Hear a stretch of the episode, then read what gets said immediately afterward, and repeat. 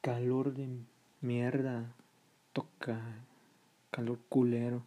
¿Qué tal? Bienvenidos a su podcast Puras Ocurrencias, agradeciendo nuevamente su preferencia en esta nueva emisión y eh, esperando se encuentren muy bien y adaptándose pues a estos climas extremosos durante la noche que no sé en su caso si a usted le gusta estar todo pues plegostioso, ¿no? Y que no puede uno dormir y la chingada.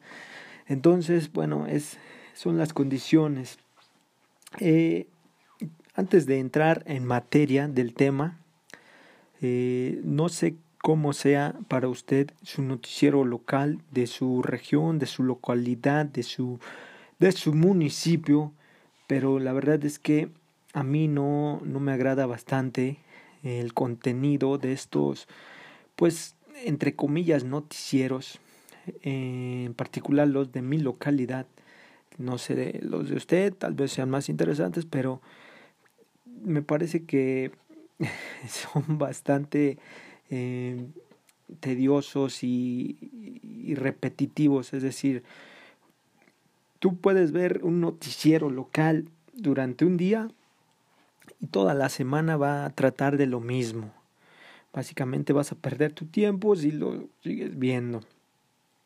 Digo, a menos que pase otra cosa, que, que no sé, que hayan puesto el árbol de Navidad en la plaza pública o, o algo así, súper, eh, un evento súper glamuroso, pues sí, si te das cuenta de que siempre es lo mismo de que le van a, a preguntar ahorita con lo de la pandemia, van y le preguntan a la gente de los tianguis, comerciantes, oiga, ¿a usted le ha afectado la pandemia? Y siempre, uh, no, sí, muchísimo, nos ha afectado bien mucho, bien mucho por las ventas básicas.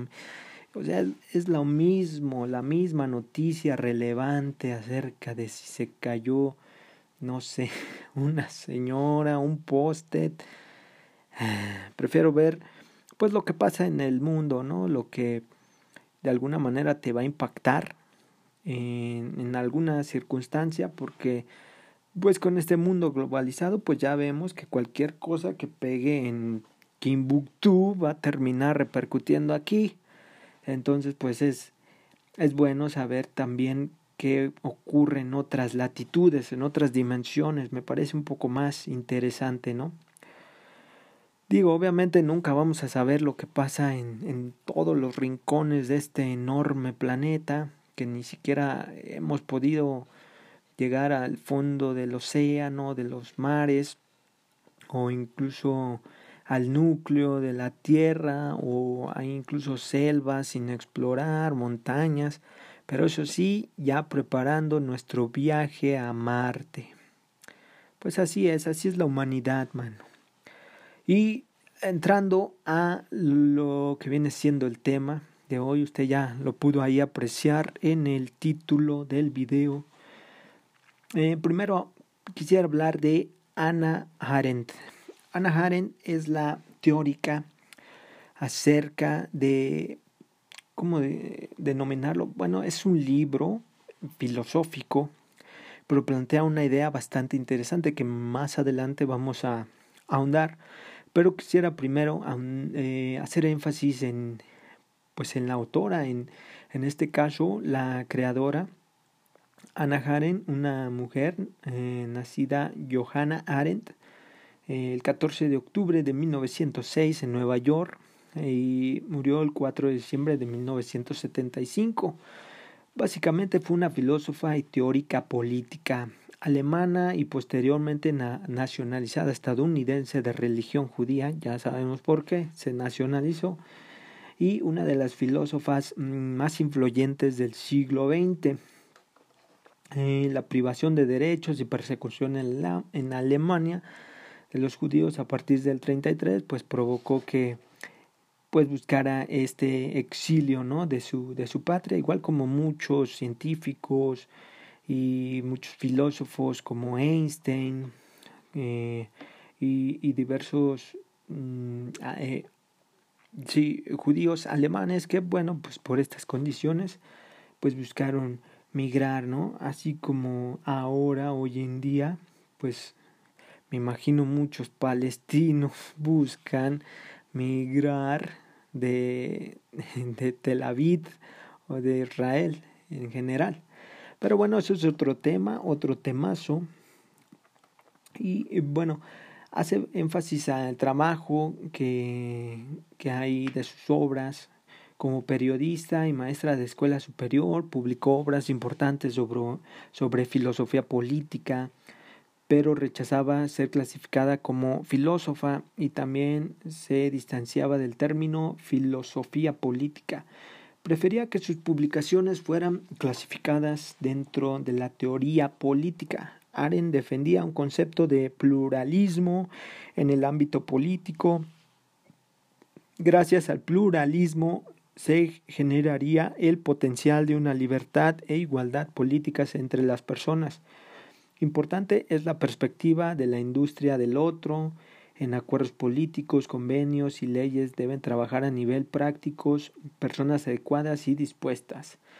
Como fruto de estos pensamientos, Aren se situaba de forma crítica frente a la democracia representativa y prefería un sistema de consejos o forma de democracia directa. Por ella vemos que estuvo ahí coqueteando un poco con pues el marxismo, ¿no? Y eh, también eh, no rechazaba pues el, el, el helenismo. A menudo continúa siendo estudiada como filósofa en gran parte debido a sus discusiones críticas de filósofos como Sócrates, Platón, Aristóteles, Immanuel Kant, Martin Heidegger y Karl Jaspers, además de representantes importantes de la filosofía política moderna como Maquiavelo y Montesquieu. Precisamente gracias a su pensamiento independiente, a su teoría de totalitarismo, de Theorie de Totalem Herrschaft, no sé si lo pronuncia bien, creo que está en alemán, a sus trabajos sobre filosofía existencial y a su reivindicación de la discusión política libre, tiene Aren un papel central en los debates contemporáneos. Y bueno, eh, continuando con un poco de la vida de esta filósofa politóloga eh, Anna Arendt, o Hannah Arendt, eh, a pesar de que Arendt se definía como un nacionista secular, fue tomando posiciones cada vez más críticas sobre la concepción sionista del mundo, que comparaba con otras ideologías como el socialismo o el liberalismo, que hacían previsiones sobre el futuro consideraba que, la libertad y la justicia eran los principios básicos de la política, algo incompatible con la idea de un pueblo elegido esta posición fue mayoritariamente rechazada por la opinión pública judía. Bueno, como, como vemos, pues hubo ahí una tendencia de que ella empezó precisamente a acercarse a las condiciones de las ideologías socialistas y del liberalismo, por lo cual la tendencia de un sionismo que va más enfocado hacia eh, pues toda la parte judía de de ser el pueblo elegido por Dios, incluso un nacionalismo que ha rayado en la radicalización del territorio palestino, pues ella fue despojándose poco a poco de, de esas creencias, ¿no? Bastante, digámoslo así, eh, neandertales. Pero bueno, eso es una opinión. Entonces ella emigró a Estados Unidos y empezó a, a trabajar como maestra, empezó a hacer sus estudios y empezó a destacar.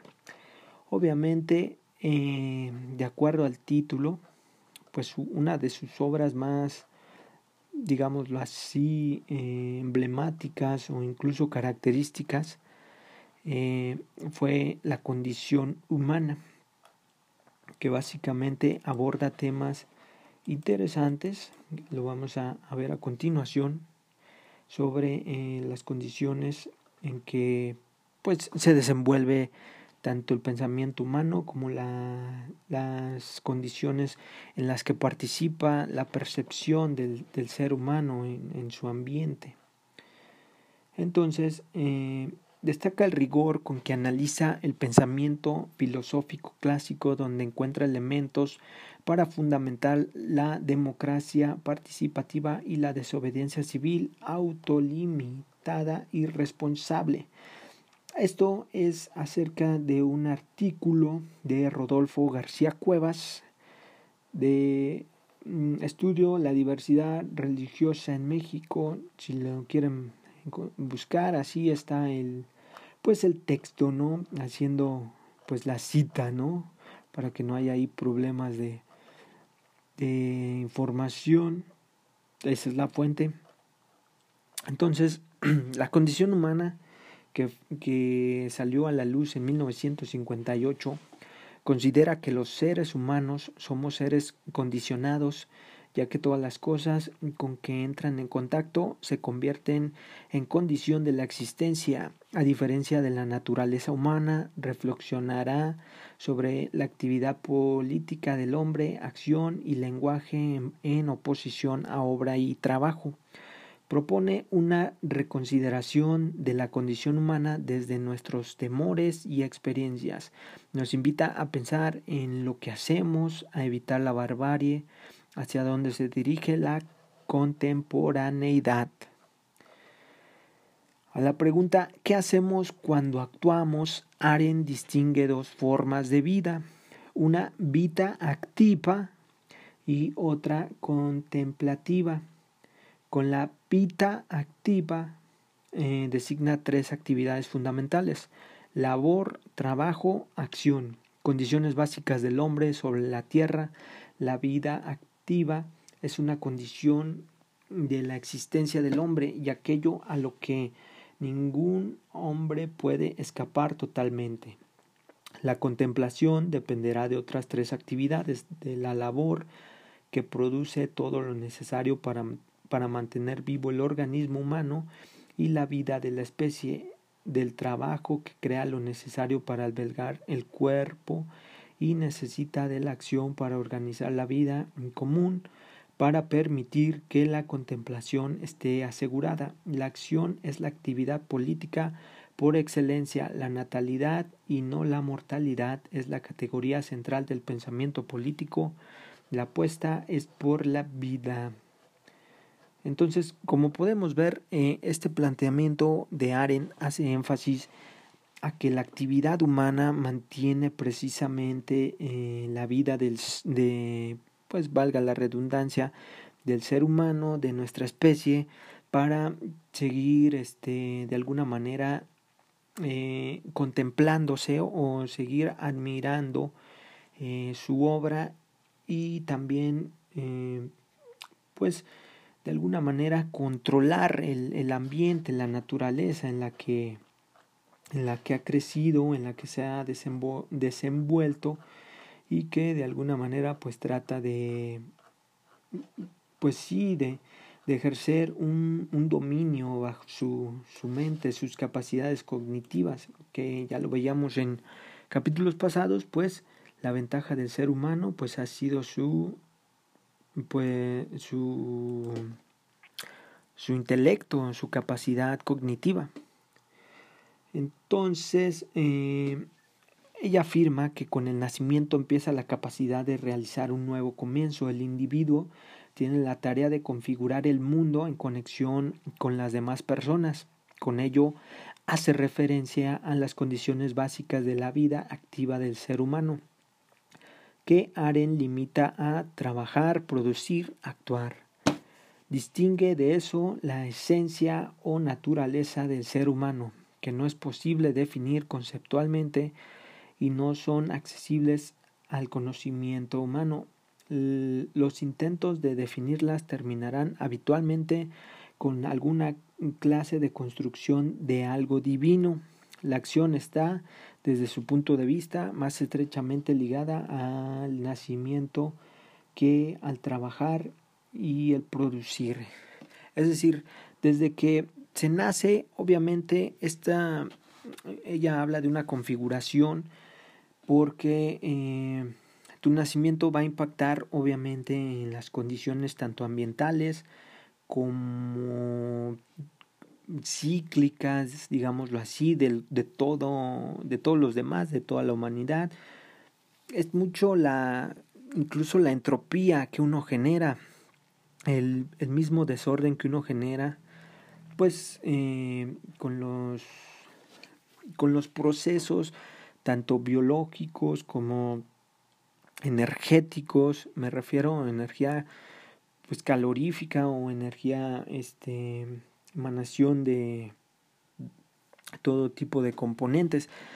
Esta, esta entropía que uno genera aporta la configuración que cada elemento, cada ser humano aporta al momento en que, en que viene al mundo. Es lo que trata de, de explicar Ana Haren con la pita activa. Vita activa porque está, creo, no sé si es latín o, o, alemán, me suena más como latín, pero no estoy seguro. Trabajar y producir. Eh, el trabajo o labor sirve a la subsistencia del individuo y de la especie. En consecuencia, el trabajo pertenece necesariamente a la vida humana pero también a todo otro ser vivo. El trabajo no está, así lo considera Haren, ligado a la libertad, sino que representa una coacción a la conservación de la vida, que subyace continuamente al hombre desde su nacimiento hasta la muerte. Sobre la base del trabajo, el individuo comienza a reflexionar sobre la finitud de su existencia para huir de, esa certeza, el hombre erige un mundo propio artificial paralelo al natural para el que produce objetos de diferentes materiales. Aren parte de que este mundo es estable y que el individuo puede construir relaciones personales con los objetos y fenómenos producidos. Un ejemplo es el sentimiento de volver a casa, entre comillas. En un mundo en constante cambio, el ser humano no puede sentirse en casa. Aquí lo que trata de explicar Aren es que básicamente eh, incluso se puede hacer alusión a la alienación que incluso eh, trataba Antonio Gramsci em, en sus obras, en este caso La política y el Estado, si mal no recuerdo. Esta alienación o esta obsesión del hombre por producir hace que de alguna manera crea un mundo que es menos eh, atemorizante al natural y, y, que pues le reconforta saber que esa es su creación, que, que, que como, como bien mencionaron, el término de volver a casa, aunque no exista en, en, la vida real o natural es esta, esta condición porque es un mundo cambiante, destructible, eh, entonces Incluso me recuerda mucho a pasajes de, de Octavio Paz, en el que él hacía énfasis de que el estadounidense, de alguna manera, él creó un mundo, eh, y, lo vemos en sus grandes metrópolis, sus grandes ciudades, pues de asfalto, de acero, de concreto. Entonces es un, es un mundo creado eh, por él, es un mundo artificial que evita su, su temor a la naturaleza.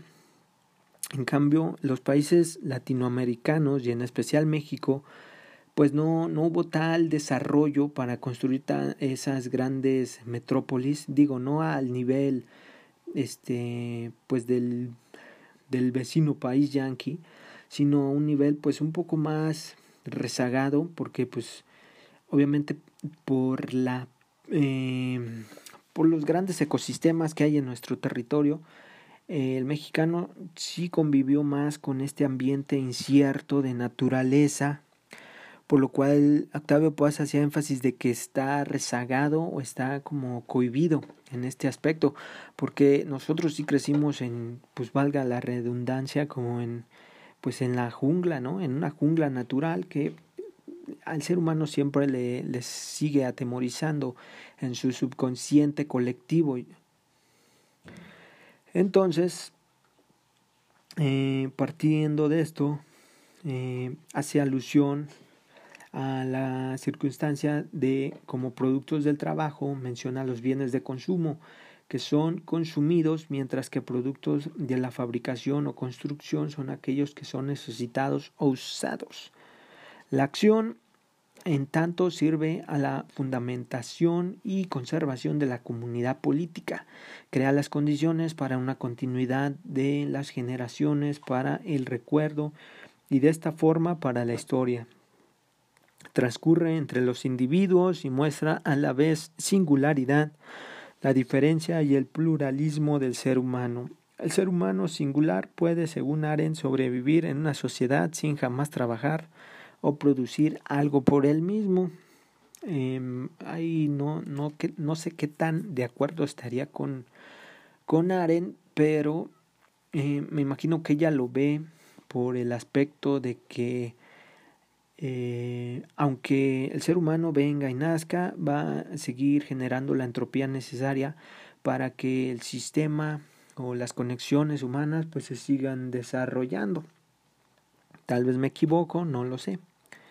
Entonces, la acción consiste en la interacción política, que es fundamental para Aren. La comunicación, es decir, encontrar la palabra adecuada en el momento oportuno, ya es acción.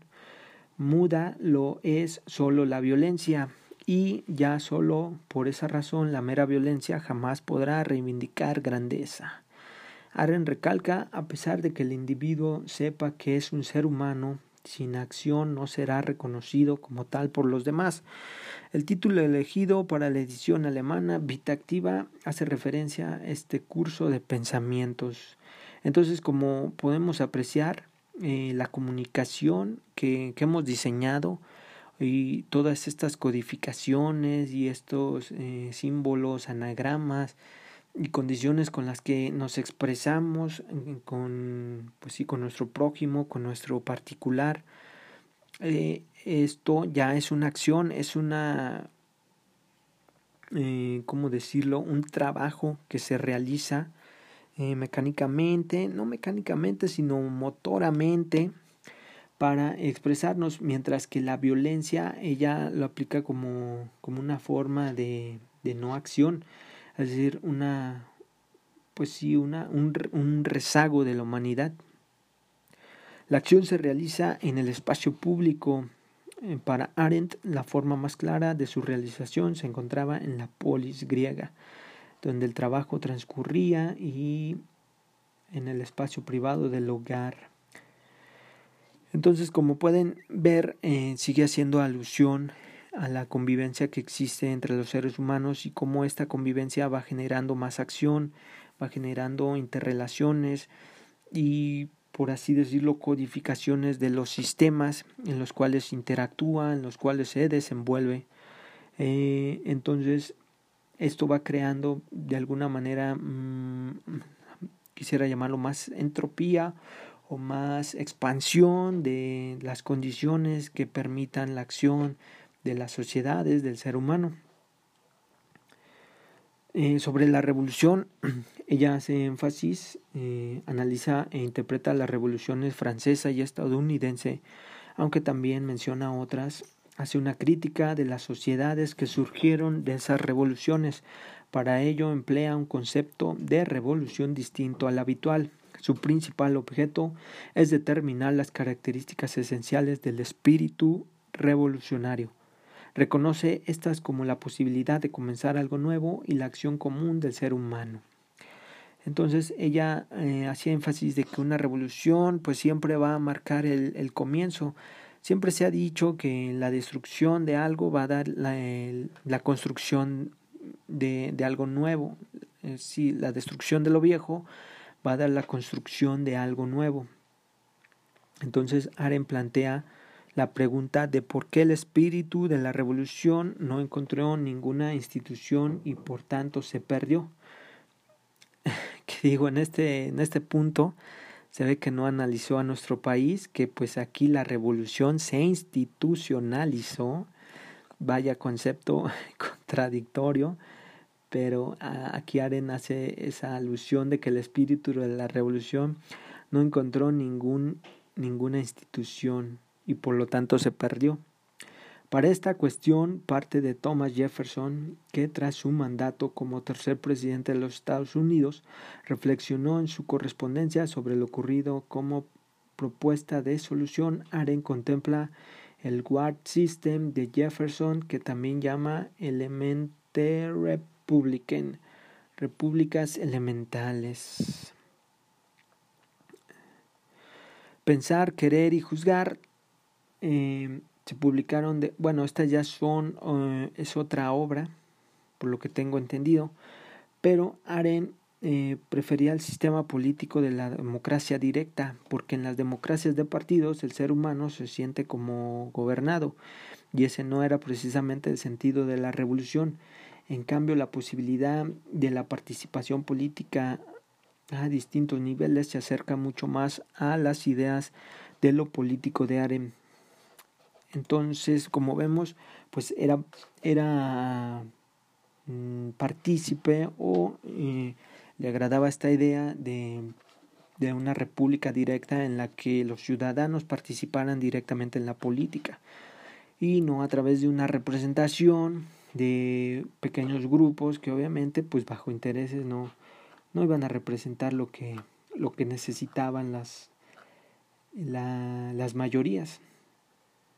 Entonces, eh, en cuanto a conclusiones, en la parte del autor Rodolfo García Cuevas, podemos hacer énfasis en la condición humana, en que encontramos en el pensamiento arendiano un rechazo a toda forma de absolutismo. El camino que han seguido los totalitarismos han demostrado fehacientemente que estos regímenes pulverizan al ser humano concreto, sujetándolo a mero objeto. El estudio por los clásicos nos permite reformular el significado de la polis griega desde la óptica de la existencia individual. El reformular el sentido de la política como condición para la vida considera abrir el espacio de lo político, los asuntos públicos deben tratarse públicamente, la verdad o es pública o no lo es lo cual es un llamado a la democracia deliberativa como punto de solución a los problemas comunes. Lo único que puede salvar al mundo es el hombre, principio y comienzo de una acción que sólo los hombres son capaces de iniciar por el hecho de haber nacido. La condición humana se afirma por la equivalencia del vivir, ocupar un lugar en el mundo, y de inter hominis se resalta el concepto de la pluralidad, el mundo es diverso, estar con los otros es estar vivo, actuemos como seres vivos que somos, resolvamos problemas que no son comunes, que no son comunes. La acción política es siempre la posibilidad de comenzar algo nuevo. Construyamos juntos esa posibilidad. Se oyó como lema de campaña, pero pues no, eh, básicamente es el resumen que hace este autor de la condición humana. Y bueno, hablando ya a título personal acerca de esta obra, de esta teoría filosófica de Hannah Arendt, me pareció interesante tratarlo y abordarlo aquí en, en el podcast porque digo, en las condiciones en las que nos encontramos actualmente y obviamente van a seguir ocurriendo circunstancias adversas y variables que no, no se consideran. La verdad es que la realidad siempre supera la ficción, eso tómenlo por hecho. Y, la, el análisis que hace Aren acerca del ser humano y, y toda la parte de la acción, de que el simple hecho de nacer pues ya te arroja a la participación comunal, a la participación social, eh, de una manera incluso indirecta e inconsciente, eh, tú estás eh, aportando para los ciclos de, de, entropía que se generen, el desorden como creador de, de lo que existe y constructor de nuevas formas. Entonces es, es interesante este planteamiento, hace énfasis obviamente a un pensamiento más colectivo, darnos cuenta de que obviamente lo que, lo que hacemos va a tener un impacto en las demás personas y lo podemos ver con, lo, con, la, con las cuestiones que ocurren en la actualidad. Eh, cualquier cosa que pueda pasar en otro país puede llegar a impactarte a ti directamente, donde quiera que estés. Entonces debemos pues tener, no sé si como, no quiero decir un plan, pero sí como establecer eh, cuestiones que sean incluso benéficas para, si quieres verlo de una manera egoísta, para ti, pero eh, impactando obviamente a la sociedad. Es decir, como, un, como una especie de boomerang que sabes que te va a rebotar. Entonces, pues el buscar las soluciones para las pues sí, las problemáticas sociales y no encerrarte pues en un ensimismamiento. Digo, obviamente hay muchos temas eh, abordar, pero el ensimismamiento lo veo más como una cuestión reflexiva y de control tanto emocional como de encontrar pues una espiritualidad o una serenidad que te pueda funcionar pero siempre bajo el lineamiento de que la acción y la entropía que tú generas pues va a impactar a, todo el mundo, ¿no? A tu comunidad, a, la sociedad en la que participas o incluso en la que no participas. Digo, muchas cosas pueden ocurrir y este y los sucesos pues siguen marcando eh, pues la historia de la humanidad, ¿no? Entonces, bajo ese lineamiento, pues debemos tener en cuenta que no que intentamos eh, no sé sentirnos arropados por la construcción de las cosas que hacemos de los materiales de las grandes ciudades los grandes imperios empresariales y todo eso incluso por tratar de explicar nuestra propia existencia de de que la naturaleza con su enorme desorden pues no nos destruya, no nos absorba, que va a terminar pasando, obviamente. Somos parte de la naturaleza, somos parte de un universo que está en expansión constante. Entonces, pues tarde o temprano va, mm, va a surgir y nosotros ese mismo orden que buscamos va a generar el, el caos. Ese mismo orden que buscamos va en contra de, de un orden establecido que es el propio caos. Digo, son cuestiones ya más profundas y filosóficas, científicas, pero pues que, que vale la pena analizar, preguntarse. Y es, es interesante, espero que, que sea tema de análisis para ustedes, para que se lleven algo, eh, pues sí, ¿no? Para pensar, para analizar, para transmitir, dialogar, que siempre ha sido importante esa cuestión. Y bueno, creo que básicamente eso sería el tema del, del día de hoy. Y también quiero avisarles que pues básicamente este fue el, el, último capítulo de la segunda temporada. 12 capítulos como la primera. Creo que ese va a ser ya el estándar. Si es que llega a ocurrir eh, una tercera o si llegan a ocurrir más, pues a lo mejor yo creo que ese va a ser el estándar. Y bueno, eh, la verdad es que como vieron, cambió la dinámica. Eh, establecimos un tema por capítulo y fueron variados, o traté de que fueran variados eh, en cuestión a, cosas que yo fui aprendiendo o que me parecieron interesantes abordar, ya sea en libros, ya sea en, eh, no sé, en temas, en tendencias, en teorías que pueden ser a lo mejor no son tan conocidas, no son tan explotadas por los medios, pero que pues ahí están y que hay muchísima más variedad y hoy en día pues con la supercarretera de la información pues tenemos acceso a todas estas ideas, a todos estos contrastes, incluso tus mismas, ¿cómo decirlo? Tus mismos valores se pueden ver destruidos con nuevos enfoques o nuevas perspectivas. Que digo, eso siempre es bueno porque expandes más tu, tu visión y tu capacidad pues de darte cuenta de, de todo lo que de todo lo que ignoras. Ya lo decía Aristóteles, pues que él admitía su propia ignorancia ante la infinita eh, gama de conocimientos que existen. Entonces, bueno, espero que esta temporada les haya agradado. Mientras tanto, pues se pueden reventar otra vez los 12 capitulitos, pues para ver qué tanta cosa dije, ¿no? Eh, entonces, y bueno, eso ha sido todo por esta temporada. Espero que les haya agradado. Y sin más, pues yo me despido. Ya saben, deseándoles pues que se la pasen chido, llévense la leve, tiren buenas vibes y pues nos vemos algún día.